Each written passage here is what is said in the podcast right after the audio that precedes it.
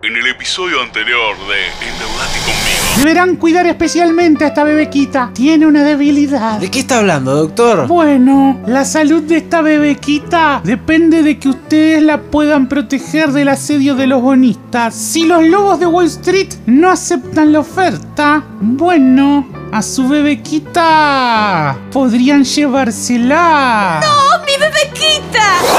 Cristalina Georgieva cuida la salud de la pequeña bebequita. Bebequita, bebequita, ¿quién es la más bonita? Tú, ¿quién tiene un recorte de intereses del 62% y tres años de gracia? Tú.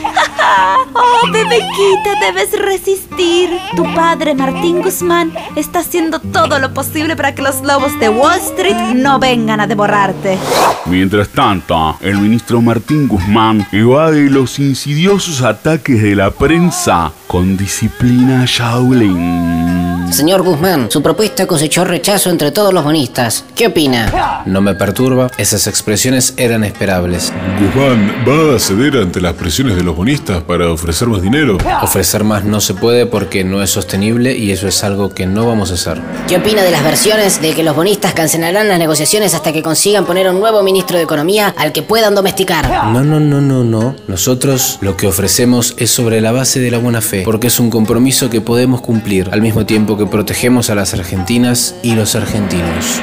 Martín Guzmán logra evitar el combate con la prensa opositora, pero ¿hasta cuándo podrá hacerlo? ¿Le irá igual de bien en la lucha con los bonistas? Tas, tas, tas. Lo sabremos en el próximo capítulo de Endeudate, Endeudate conmigo.